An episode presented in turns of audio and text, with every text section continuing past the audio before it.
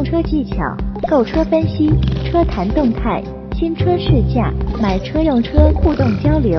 今日说车，今日说车，今日说车，今日说车，今日说车，听老王把汽车圈说给你听。欢迎收听今日说车，我是老王。好久没说车啊，今天咱们说一个刚刚上市的车。面对中国这个豪华车型的市场啊，嗯，竞争应该说越来越激烈。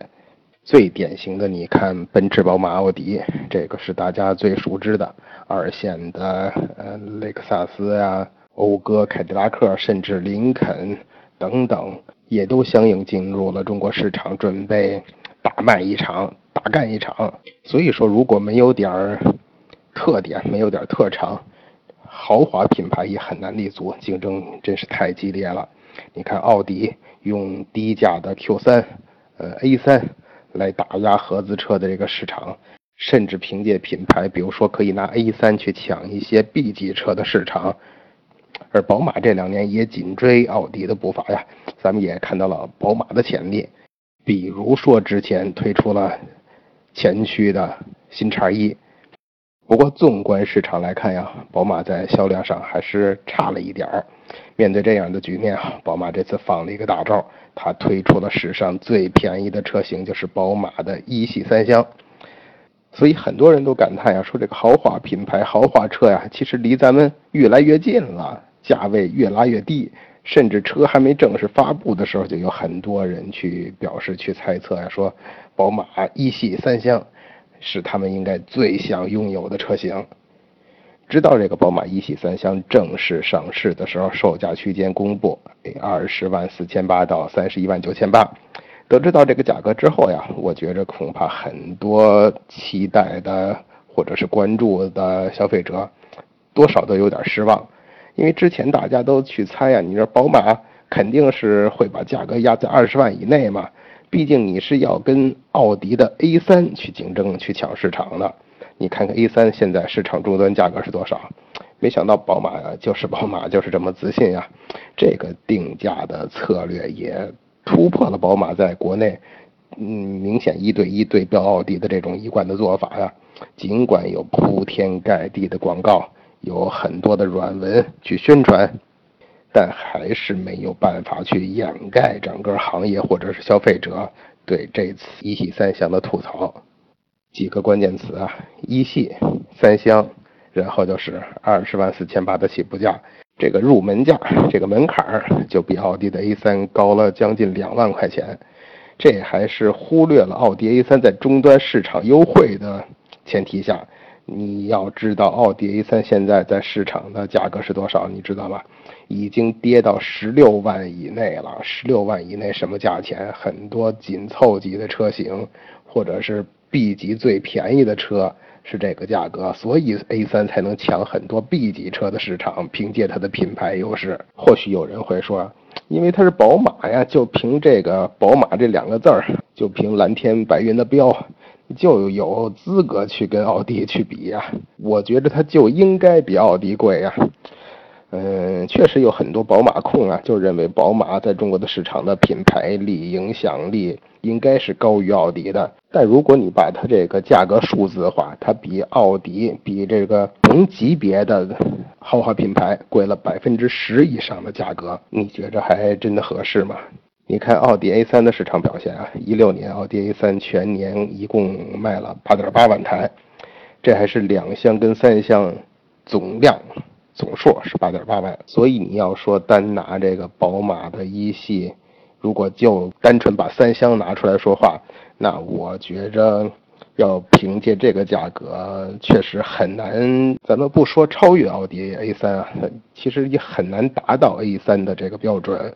虽然宝马之前已经推出了这个新叉一啊，新叉一咱们之前有一期说过了，但仍然很多人并不看好这次宝马一系的三厢，大家还是觉得这宝马这次推出这个产品，呃，怎么说呢？丢失了很多宝马该有的东西，丢失了宝马核心的这种品质。所以咱们可以仔细说一下啊，宝马一系三厢它到底在卖什么？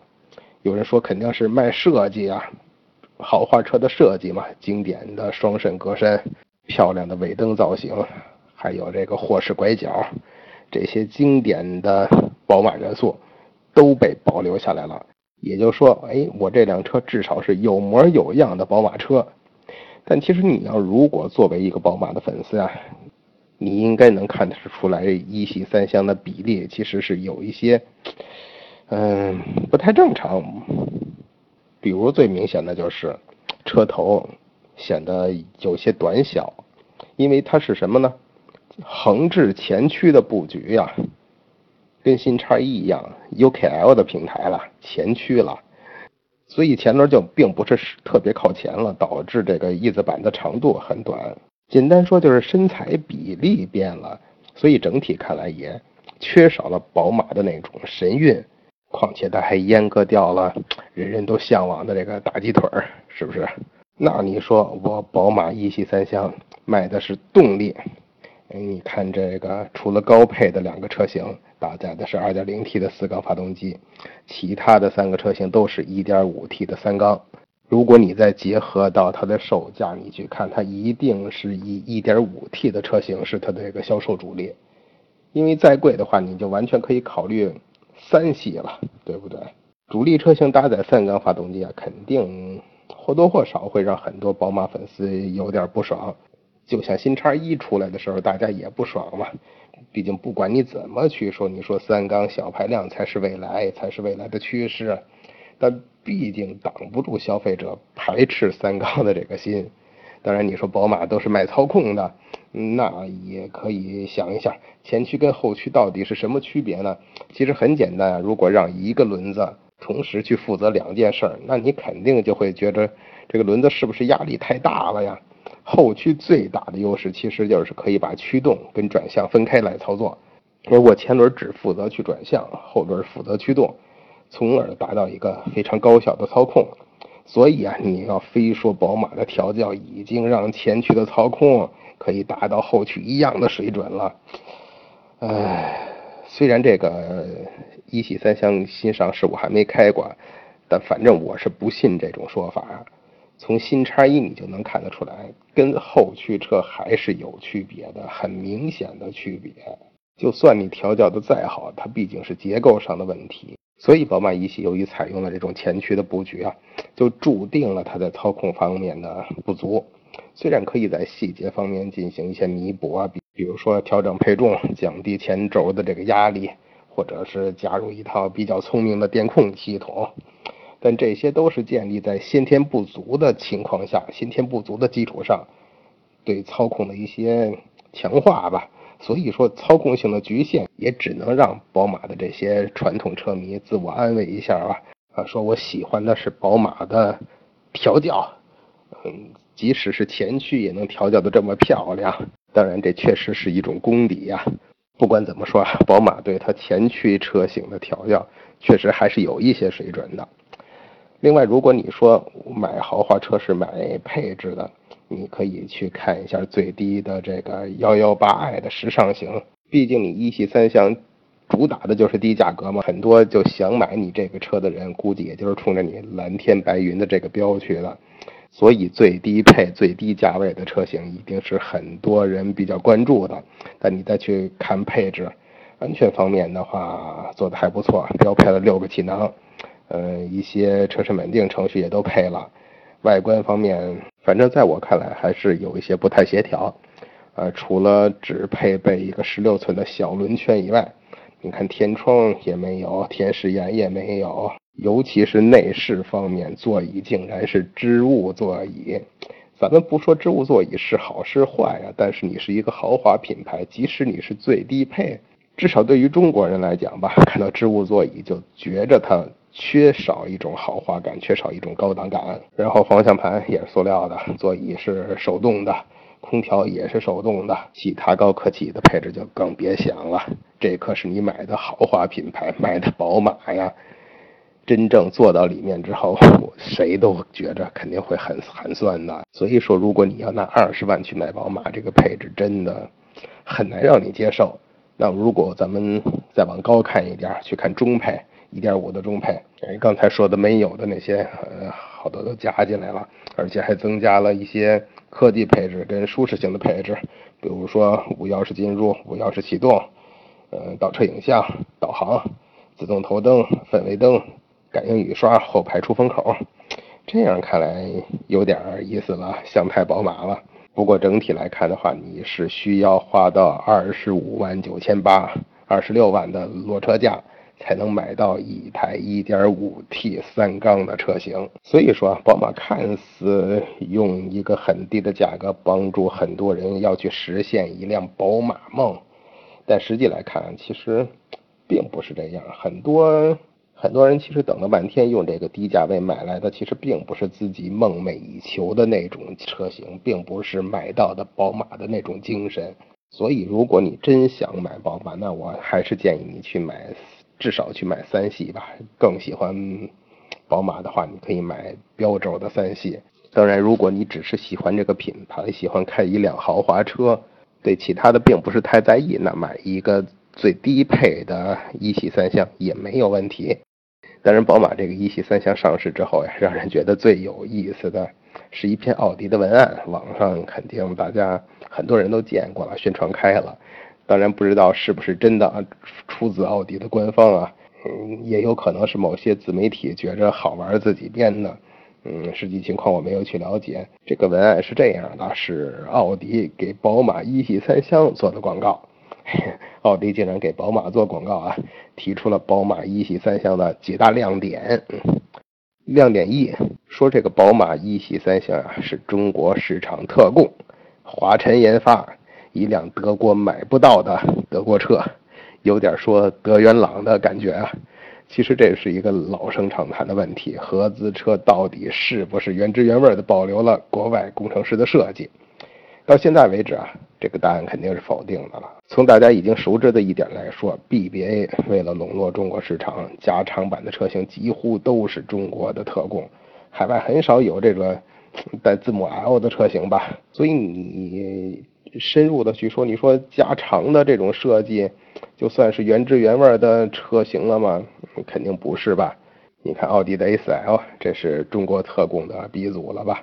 那么你再回到这个一系的研发上，不仅是宝马，中国已经成为德国这个啊 BBA 在海外最大的一个单一市场，所以它针对这么大的一个市场，这么样这么庞大的需求，开发一个专属的车型。应该还是说得过去的，或者是说非常有必要的。所以据了解啊，一系所有的基础研发跟定型全部都是在德国本土完成的，包括悬架、转向的初步调教也是在法国的研发中心完成的。当然，这辆车也在中国完成了调教的部分，经过了几百万公里的测试。这样一来，工程师调教也更加适合或者是符合中国的路况环境。其实这也是好事。然后奥迪说，宝马的这个亮点二呀是强制拉皮，前驱平台后驱设计，家族基因突变。首先解释一下这个突变呀，突然或者急剧的变化。那么家族基因突变显然应该是指宝马这个 UKL 的平台推出。这个就是突变了，把后驱都变成前驱了。其实严格意义上来说啊，一系的这个已经是 UKL 平台上的第三款车型了。而且凭借这三款车，宝马很明确的界定了紧凑车型的这个定位跟驱动的形式。既然在一个已经推出了两款以上的平台上在做文章，那么说这个强制拉皮儿可能就是谁都有的问题了。你自己奥迪的车不也有？呃，A4L、A6L 不全都是拉皮儿的吗？然后亮点三，哎，主力车型采用三缸 1.5T 的发动机，抖、噪、弱，抖动、噪音，动力弱。宝马一系的这个主销车型118搭载的 B38 的 1.5T 三缸，你再看奥迪 A3 搭载的是 EA211 1.4T 的四缸，虽然在排量上小了0.1升呀，但是。奥迪的这款发动机的马力跟扭矩都领先于宝马，所以在这一点上确实宝马的这个 1.5T，呃，落后了点吧。但其实不能这么去理解啊。而且还有一个很奇怪的地方啊，其实你再去看 B38 这台发动机啊，可以调教到231匹的马力，已经可以跟 125i 上的那台 B48 相同了。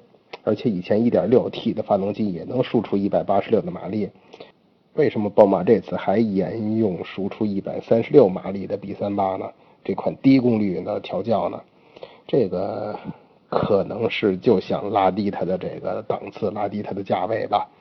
而且在抖动这件事上，三天发动机这个先天不足，确实是没法避免的。宝马的发动机工程师啊，只能是尽自己最大的努力去消除抖动。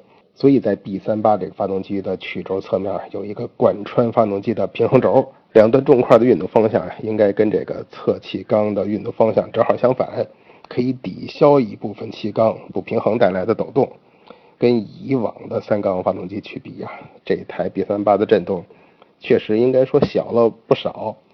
但是你要去跟四缸的去比这些平顺性啊什么的，肯定还差了点儿。不过你看现在，其实像什么福特的 1.0T、本田的 1.0T，还有 PSA 的 1.2T。都是三缸了嘛，嗯，也没什么可说的。亮点四说的是六速的丰田变速箱，专供中国的中低端。其实爱信作为丰田控股的一家变速箱公司啊，常年为丰田跟其他厂家提供各种各样的变速箱组成，从日本的丰田到美国的通用，甚至到德国的大众，都用到了这家公司的产品。所以，爱信的这个六速比喻成低端产品也并不是太恰当，因为爱信的这个八 AT 同样也在百万级别的，你看雷克萨斯的 LX，嗯，也在用。换个角度说啊，宝马的这个 1.5T 加爱信的六 AT，其实已经在很多款产品上都证明了它的平顺性跟经济性。你看，在二系的旅行车，呃，叉一上，以及新的 Mini 上。都用过，而且这些车型在海外也有销售，所以并不是，所以并不是中国专供。亮点五说的是外观跟它的表弟 H 三撞脸，H 三大家知道说谁吧？呃，中华的 H 三，说傻傻分不清楚。这个我就觉着这个外观方面嘛不好说，大家自己看图吧。亮点六说的什么呢？内饰发挥非常稳定，依旧廉价感十足。看到这条我就想笑啊！内饰发挥稳定，一语道破了这个宝马内饰的不足。不过大家也知道，每个车企、每个品牌追求的追求点是不同的嘛。奥迪确实尽可能的把自己的那个内饰做得很奢华，但毕竟宝马追求的不是这方面。当然也算是喜欢宝马的一个挽回面子的理由啊！都说宝马，我是不在乎内饰的，不 care 内饰的嘛，我只讲究操控嘛。亮点七，整车做工维持宝马的水准，缝隙大，密封差，用料渣。还是那句话，A3 的这个搪塑工艺应该做的登峰造极了，也不需要什么阳极氧化铝合金。宝马确实也应该自我检讨一下。亮点八，缺斤少两的安全配置，驾驶辅助系统几乎为零。其实虽然配置低啊，但是以宝马的这个名头，以宝马的调教，即使成了前驱，也能在麋鹿测试里边比奥迪的 A3 好很多，这是大家不得不承认的。想想宝马确实也够倒霉的了，本来意气风发的推出了这个入门级别的国产一系三厢。希望能抢夺这个最火热的紧凑级别的市场，刚一上市就被这个老老冤家奥迪撕来撕去的，确实会伤心难过呀。不过这个被调侃的文案流传没多长时间，宝马也就抛出了一个重磅炸弹，也以文案的形式，针对性的回应了这个奥迪。这个文案的标题就是。A 三，你别哭，擦干眼泪，还是一台好大众。哎呀，现在这个各车企的嗯广告宣传、市场推广都是段子手啊。奥迪擦干眼泪，还是一台好大众。同样，宝马也说了几点啊。第一个就是，宝马能为美利坚研发叉五，也能为我大中华造专供的一系三厢。你明明生在南方，难道说东北话就来自东北啦？二。我三缸哎，能当选全球十佳，没有令评委们失望呀，也不会令客户失望。你呢？哎，你的这个四缸发动机跟宝来、朗逸一样一样的，哪来那么多自信，卖那么贵啊？就算我是三缸，哎，产自全球一流的铁西工厂，我依然是我。你呢？跟产自佛山的高尔夫一奶同胞。奥迪哪有佛山的？有本事下半年你别出三缸呀！然后我有等长传动轴，我有驱动力分配，谁开谁知道。当然，你来自佛山的肯定没有了。我宝马表里如一，能出街，能下赛道。来中国之前还跑过纽北。你呢？哎你哎你奥迪呢？外套都换了，里边还带着别人的 logo，如此表里不一，不怕再被人告吗？这个说的挺狠的。嗯，大家都知道很多这个大众的车、斯柯达的车、奥迪的车，发动机都是一款发动机，甚至揭开发动机上奥迪的标，下边出一个 VW，揭开 VW 标，下边又出一斯柯达。而且大众、奥迪在美国出的那些事儿，不怕被告吗？我内饰沿用的是宝马家族呀最新的风格，简约实用。你奥迪一个山寨屏折折叠叠的藏起来，那那叫什么呀？炫酷！怎么没见你个 A4 哥跟 Q7 叔藏着屏幕呢？